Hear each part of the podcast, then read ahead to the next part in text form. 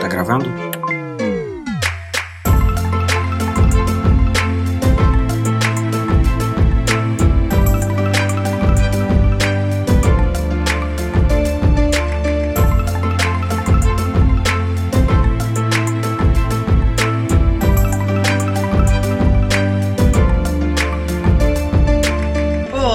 Sou o PH e está começando mais um Projeto Lumos no Pegadoria. Estou ao lado da Ana Flávia. Oi.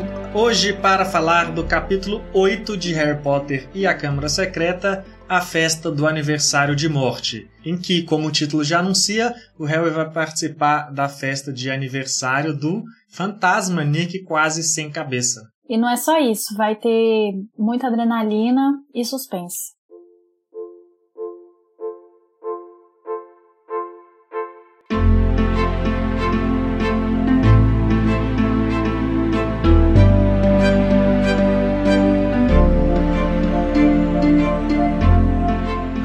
A festa e sobre a história do Nick quase sem cabeça, que dá título ao capítulo, a gente tem que falar de outro personagem que é muito importante nesse momento aqui, e talvez seja um dos momentos de mais destaque dele na história inteira, na verdade, que é o Filch. A gente já mencionou ele em vários capítulos aqui, que se por um acaso alguém está ouvindo isso aqui aleatoriamente e não se lembra, é o zelador da escola. E a gente começa com uma frase que eu acho que marca esse personagem, não só aqui, mas sempre que ele fala que o Filch não está num bom humor. Que eu nem sei por que, que essa frase é colocada nesse momento, sendo que é o humor que ele está sempre, não é, não é algo que precisa ser notado. Mas eu acho que a importância dessa frase ser destacada aqui é porque talvez esse seja o capítulo que explica por que, que ele está sempre de mau humor. Olha, o Filch, é um personagem e tanto, né? Porque eu nunca vi tanta amargura reunida numa pessoa só. E aí, assim, o cara ter só o gato como a gata, como alguém que ele tem afeto, não tá certo, né?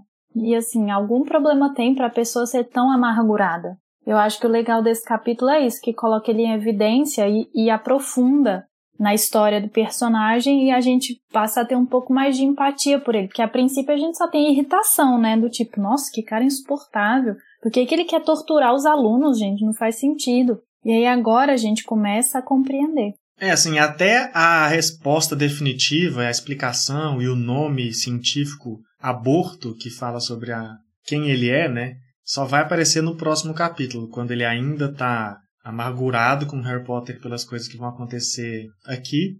E aí ele usa a palavra aborto e fala, e fala que isso significa não ter magia.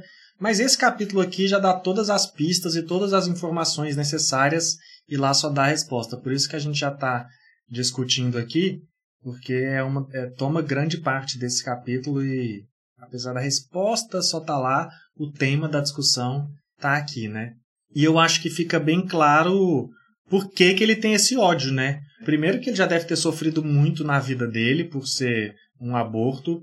A gente vai ficar sabendo que pouquíssimas pessoas são filhas de bruxos e nascem sem magia. Então essas pessoas ficam muito marginalizadas dentro da sociedade bruxa. São tipo as, as maçãs podres das famílias. E é justificável que ele tenha esse ódio, tanto por esse passado, porque imagina você crescer com a mágoa e com o peso de não ter uma habilidade natural que todos ao seu redor têm e você é menosprezado por isso, porque não é como se fosse uma deficiência normalizada ou aceita. É uma deficiência condenável. Ou seja, então quem é vítima dela sofre danos reais, né? danos psicológicos, danos sociais. E além disso, o trabalho dele é exatamente lidar com efeitos dessa magia e efeitos que são causados, na maioria das vezes, por crianças e adolescentes irresponsáveis e descuidadosos, sabe? Não é como se ele tivesse ali por uma manutenção que algo estragou e ele tem que arrumar. Ele está ali para consertar a irresponsabilidade do uso da magia que ele só queria ter na cabeça dele. Com certeza ele fala isso para ele quando ele odeia cada uma dessas crianças, se, ai, se fosse eu, ia usar de res maneira responsável, elas iam ver como se usa magia, essas crianças safadas. Então, por isso que ele alimenta um ódio tremendo. É, isso eu acho engraçado, que assim, ele quer tanto punir os alunos, eu acho que é exatamente por isso, porque ele não tem aquilo e ele se coloca no lugar delas e pensa que se fosse ele, ele ia usar isso por uma coisa boa, né? Ia ser um aluno responsável, ia ser um aluno aplicado e não ficar fazendo coisas erradas que nem ele adora dar as punições. Né? Então, é de novo, assim, é muito é muita amargura, muito rancor. Só que me incomoda muito saber que tem um cara que é um aborto que está no meio de uma escola. Mas eu acho que a, situação, a melhor solução para esse problema seria essa pessoa ser introduzida no mundo dos trouxas. Que nem quando um bruxo nasce de família trouxas, ele vai para o mundo dos bruxos. Agora, se um bruxo é um aborto, não tem por que ele ficar ali vivendo como se ele fosse um bruxo, sendo que ele não é, vendo todo mundo jogar na cara dele que faz magia e ele ficar eternamente recordando que ele não sabe. Isso é terrível, o cara nunca vai conseguir seguir em frente. Não, então, mas aí a solução não é expulsar os abortos da sociedade. É introduzi-los na sociedade para que eles sejam aceitos, para que pessoas sem magia possam sobreviver naquela sociedade. E, além de tudo, Sim, dar uma terapia então, para os abortos. eu tô falando assim, é, não tem problema ele tá no meio dos bruxos. Não, tem, não acho que é um problema. Não, mas não, mas não. Você você tá completamente preconceituosa com os abortos não, nessa frase. Não, não tô. Eu, eu, não, eu já falei, eu não acho que é um problema ele trabalhar em Hogwarts. O que eu acho é que ia ser menos doloroso. Foi isso que eu falei. Menos não, doloroso mas, pra sim, ele. Mas a culpa eu também acho que seria menos doloroso, mas não é ele que tem que falar, ah, não vou trabalhar com bruxos, vou ser dentista. É os bruxos que tem que respeitar e aceitar ele e dar funções para ele que ele seja Sim, tratado a... como igual e não como inferior. Mas você tá falando de uma coisa revoltado que já acontece, ué, os bruxos aceitam ele, ele trabalha com os bruxos, existe um lugar pra Não, ele não, mas não aceita, eu tô falando enquanto sociedade. Quando sociedade bruxa, o Dumbledore aceitou ele. Sim, não é mas sociedade os, aí você que aceita tá falando do mundo ideal, ué. Aí os, o, tem bruxo que não aceita nem bruxo nascido de trouxa, vai ter bruxo que aceita aborto. Se eu fosse ele, eu não ia querer trabalhar na escola com um monte de pré-adolescente me perturbando o dia inteiro. Porque isso leva à amargura inteira que ele tem. A gente vê que claramente nesse livro que isso não faz bem para ele. Senão ele ia ser uma pessoa feliz, que acorda e fala: Que dia lindo, vou fazer um carinho na minha gata, vou dar bom dia para os alunos, mas não, ele já acorda mal-humorado, porque aquilo ali não tá fazendo bem para ele. Ele precisa sair de Hogwarts. Harry, por essa altura, estava sentindo muito frio, para não falar na fome.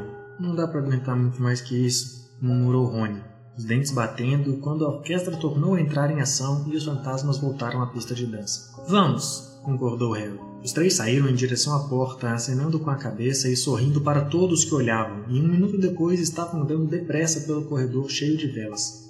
Talvez o pudim ainda não tenha. Talvez o pudim ainda não tenha acabado, disse Rony esperançoso, seguindo à frente em direção à escada do saguão de entrada. Então Harry ouviu. Rasgar, romper, matar. Era a mesma voz, a mesma voz gélida e assassina que ouvira na sala de Lockhart. Ele parou, quase tropeçando, apoiando-se na parede de pedra e escutando com toda a atenção, olhando para os lados, apertando os olhos para ver nos dois sentidos do corredor mal iluminado. Harry, que é que você. É aquela voz de novo. Fiquem quietos um minuto. Tanta fome, tanto tempo. Ouçam, disse Harry com urgência, e Rony e Hermione pararam observando. Matar, hora de matar. A voz foi ficando mais fraca. Harry tinha certeza de que estava se afastando se afastando para o alto. Uma mistura de medo e excitação se apoderou dele ao fixar o olho no teto escuro. Como é que ela podia estar se afastando para o alto? Seria um fantasma? Para quem tetos de pedra não faziam diferença? Por aqui! gritou ele e começou a subir correndo as escadas para o saguão. Não adiantava querer ouvir nada ali. O vozerio na festa do salão principal ecoava pelo saguão. Harry subiu correndo a escadaria de mármore até o primeiro andar, com Rony e Mione nos seus calcanhares. Harry, que aqui estamos? Psiu! Harry apurou os ouvidos. Longe, vindo do andar de cima e cada vez mais fraca, ele ouviu a voz. Sinto cheiro de sangue! Sinto cheiro de sangue! Sentiu um aperto no estômago. Vai matar alguém! gritou ele, e sem dar atenção aos sorrisos perplexos de Rony e Mione, subiu correndo o lance seguinte de escada, três degraus de cada vez, tentando escutar apesar do barulho que seus passos faziam. Harry precipitou-se pelo segundo andar, Rony e Mione ofegantes atrás dele, e não parou até entrar no último corredor deserto. Harry, o que é que você está falando? perguntou Rony enxugando o suor do rosto. Eu não ouvi nada, mas Mione soltou uma súbita exclamação apontando para o corredor. Olhem! Alguma coisa brilhava na parede em frente. Eles se aproximavam devagarinho, apertando os olhos para ver na penumbra. Alguém tinha pintado palavras de uns 30 centímetros na parede entre as duas janelas, que refugiam a luz das chamas das tochas. Câmara secreta foi aberta. Inimigos do herdeiro, cuidado.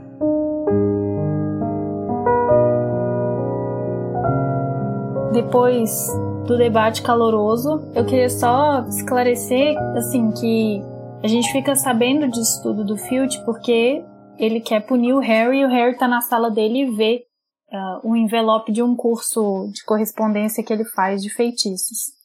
Só que o Nick sem cabeça dá um jeito de tirar o Harry de lá. E aí nessa escapada que o Harry consegue dar dessa possível punição, o Harry, sendo bondoso como geralmente ele é, fala pro Nick que se tiver qualquer coisa que ele possa fazer em agradecimento, ele faria. E aí é então que o Nick sem quase sem cabeça, né? Ele não é sem cabeça, ele é quase sem cabeça. Convida ele pro aniversário de morte dele. Na sequência eles vão pra festa. Que é uma festa só de fantasmas, né? Inclusive, eles só são ele, são, ele e os amigos dele são os únicos humanos convidados da festa, se eu me lembro bem. É, além deles serem os únicos humanos, esse capítulo todo é só de amarguras, né? Amarguras do Filch, amarguras do Nick. É, o Nick tá muito chateado porque ele não foi aceito no grupo de caça das, dos fantasmas sem cabeça. Porque ele é quase sem cabeça. Tem isso também, né? E ele tá aborrecidíssimo com essa história. E aí eles vão pra festa, o trio vai pra festa, né? Porque o Harry é muito sacana e empurra a Hermione e o Rony nessa também.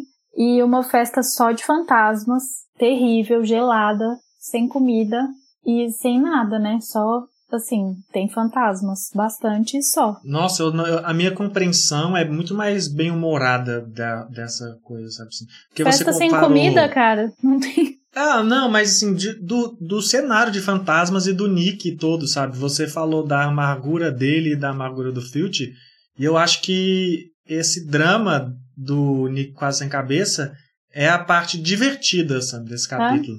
Porque ah, não, assim. não por ele hum. ser ter essa dor aí, ter morrido decapitado e não ser aceito no grupo mas porque ele é um personagem todo completamente fora da narrativa, né? Assim, porque ele é de outra época, ele é caricato, ele é propositalmente caricato, todos os fantasmas são, todo esse cenário dele tomar um monte de machadada e não perder a cabeça é bem caricato. E aí, apesar de saber que tem esse tom que você falou, desse, desse drama dele, eu não sinto isso na hora que eu tô lendo, sabe? Eu uhum. sinto só que é uma maneira divertida de falar sobre essa história que, na verdade, é dramática. Não, eu acho que o, o, tem sim esse humor todo em torno dele, em torno da, da cena, né, toda do aniversário dele. Só que eu, quando eu li, eu estava muito imersa ainda nessa situação toda. Porque, assim, a verdade é que o Harry agiu de uma maneira muito errada, né? E a gente não comentou isso. Imagina que falta de respeito, que falta de educação você pegar a correspondência de alguém e abrir e ler. Isso é um absurdo. E que inclusive e o Harry faz isso um dos dramas iniciais do Harry Potter, né? Na Pedra Filosofal. Exatamente. Exatamente. O Harry devia saber melhor que isso, né? E ele se mete de uma maneira terrível e ainda fica pagando de bonzinho. Isso é muito feio. Então, assim, eu acho que eu Mas senti eu acho que ele peso não paga disso. de bonzinho. Eu acho que ele é só uma criança que faz algo errado realmente, mas não tá com um sentimento honrado de É, tá, é, ele não paga de bonzinho. Eu tô sendo, eu tô sendo é, dura. É porque eu acho que ele ainda não entende, sabe? Assim, porque a gente já avançou a discussão para a resposta que vai ter no próximo capítulo, e eu acho que é só lá que ele talvez vai entender isso, né? E talvez nem vai entender de verdade, porque vai ser uma realidade mais que ele ouvir falar e tem um cara mal, chato da minha escola que é aborto também. Então, de repente, já faz associação do aborto com o zelador ruim, e nem vai ter essa compreensão do que é o aborto e como ele pode ser mais um bruxo, como pode estar inserido na comunidade bruxa, como pode ter sido chato ele olhar. Tipo assim, ele tem 12 anos, né? Ele não é, tem mas pelo que ele já tá passou, pela vida que ele teve, eu esperava mais dele, assim, nesse sentido, sabe? Só que eu entendo também que tudo do mundo que ele vive em Hogwarts é muita novidade, né? Acho que isso deixa a curiosidade dele muito aguçada, assim, ele quer aprender o máximo, quer observar o máximo, e aí eu eu tentando entender, ligo essa, essa invasão de privacidade a essa curiosidade. Você está falando que é mais problemático ele ler as correspondências do Filch ou ele não demonstrar se sensibilizar com a situação do Filch? Não, ele lê a, a, as coisas do Filch. Porque ele nem sabe o que está acontecendo, né? Ele não entende, então isso aí tudo bem. Só que me incomoda assim, ele ter vivido tudo que ele viveu na casa dos Dursley, de abusos psicológicos e físicos, e aí ele ser a pessoa que vai xeretar documento alheio, sabe? Isso me incomoda. Mas eu entendo que é porque ele fica curioso para saber do que se trata. Mas aí voltando para a festa, eu acho que por isso eu não consegui ler essa cena toda com, com alegria, assim, que você enxergou eu acho que eu vinculei uma, o peso de uma cena a outra, assim. Você tava no, no clima da outra cena ainda e trouxe para esse, né? Enquanto eu, enquanto eu senti que mudou de canal. Uhum. é, não, eu não achei. Porque o Nick sem cabeça tá triste, daí vem um, um convidado chato querendo ser o destaque do aniversário dele. Ah, pelo amor de Deus, é o aniversário dele, é o dia dele, sabe? Ele precisa ser celebrado. Aí vem o cara que recusou o pedido dele de ser membro da comunidade, tirar sarro dele no aniversário que ele tá fazendo, não, não é demais para mim. Não curti. E a festa não tem comida, pelo amor de Deus. Festa sem comida para as pessoas. O Nick não lembrou que ia ter convidado gente e só pensou nos convidados fantasmas, coitado. Tem duas coisas que eu achei legal sobre o Nick quase sem cabeça que eu encontrei quando eu estava estudando para esse podcast. Uma é que quando a J.K. Rowling criou o conceito do que, que ia ser Harry Potter, a história dela toda, os primeiros personagens que ela pensou foram o Harry, obviamente, né? O Rony, que seria um amigo que ele teria, o Hagrid, o funcionário da escola que ia ser a ponte dele e o resgate, isso tudo que a gente conhece do Hagrid, e dois fantasmas. Um, o Pirraça, que a gente sempre menciona aqui quando ele aparece, e o Nick, então, assim, o Nick foi top 5 primeiros personagens criados antes mesmo dela pensar que a história se passaria em Hogwarts, definir casas, definir tudo isso, ela já pensava em inserir o Nick, sabe? E quando ela escreveu a primeira vez esse capítulo, que tem o aniversário dele, ele contava a história dele de vida, de vida não, né? A história de como ele morreu numa música, sabe? Ele cantava Nossa. uma música narrando a história que é ele foi condenado a ele morreu com machadadas na cabeça, né? Pessoal tentando cortar a cabeça dele fora.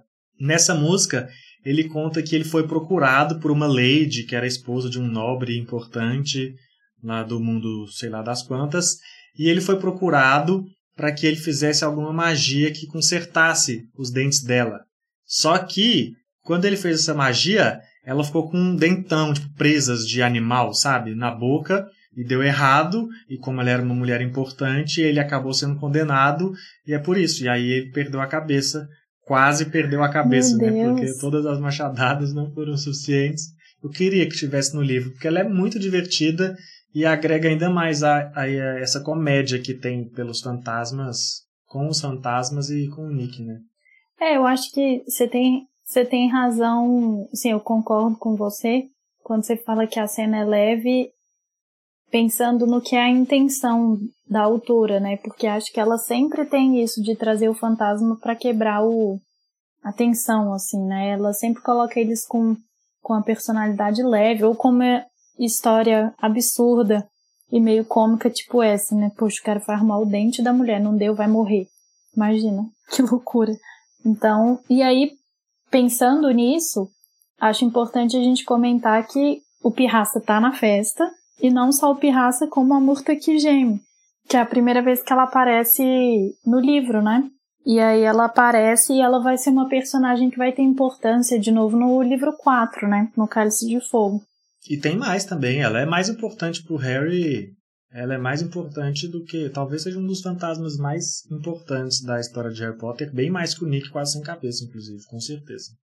Antes de acabar, então, eu só queria falar. Você, na verdade, concordou comigo por eu ter falado do tom de comédia e descontração que esse trecho do Nick traz a esse capítulo, mas eu vou concordar com você que faz sentido ver ele como dramático e pesado também, por, pelo drama do Nicolas em Cabeça, pelo ambiente de uma festa de fantasmas, de né? Pensando, é, pensando visualmente, assim, uhum. o ambiente deve estar tá aterrorizante e, e tem e faz sentido para esse capítulo também se ao invés de quebra esse momento seja de peso, porque ele começa dando esse drama pessoal do Filch e aí vai para mais esse drama aqui, uma festa fúnebre, é, mais fúnebre do que o aniversário da morte, não tem, né? E ainda mais uma morte frustrada, porque ele não está feliz nem após a morte. Você comentou do visual que essa festa poderia ter, assim, me veio o pensamento de que é uma das pou... uma das poucas não, assim, mas é uma cena muito rica nesse sentido, né? Você imaginar um salão, assim, uma sala cheia de fantasmas. E por ela não ter no filme, toda vez que eu leio, a minha imaginação funciona, assim, né? de um jeito muito mais livre do que o restante do, dos livros. Porque a gente teve a, chance de começar a ler antes dos filmes saírem. Então, a gente conseguiu imaginar Harry Potter com a nossa própria cabeça. Só que depois que os filmes saíram, eu, eu tenho isso, assim, minha imaginação tá. Minha imaginação não, mas minha mente diretamente conecta o que eu leio às é imagens do filme. É muito difícil pensar em algum personagem que não seja um dos atores, né? Então, e essa cena não, essa cena permite a gente criar como ela é. Né? Por mais que a gente visualize a Murta que geme como é a pessoa do filme, tem uma série de outros fantasmas, tem o visual de uma festa com uma mesa cheia de comida podre, que a gente tem a possibilidade de imaginar. Tem uma banda, né? Sei lá, chega uma uma carreata.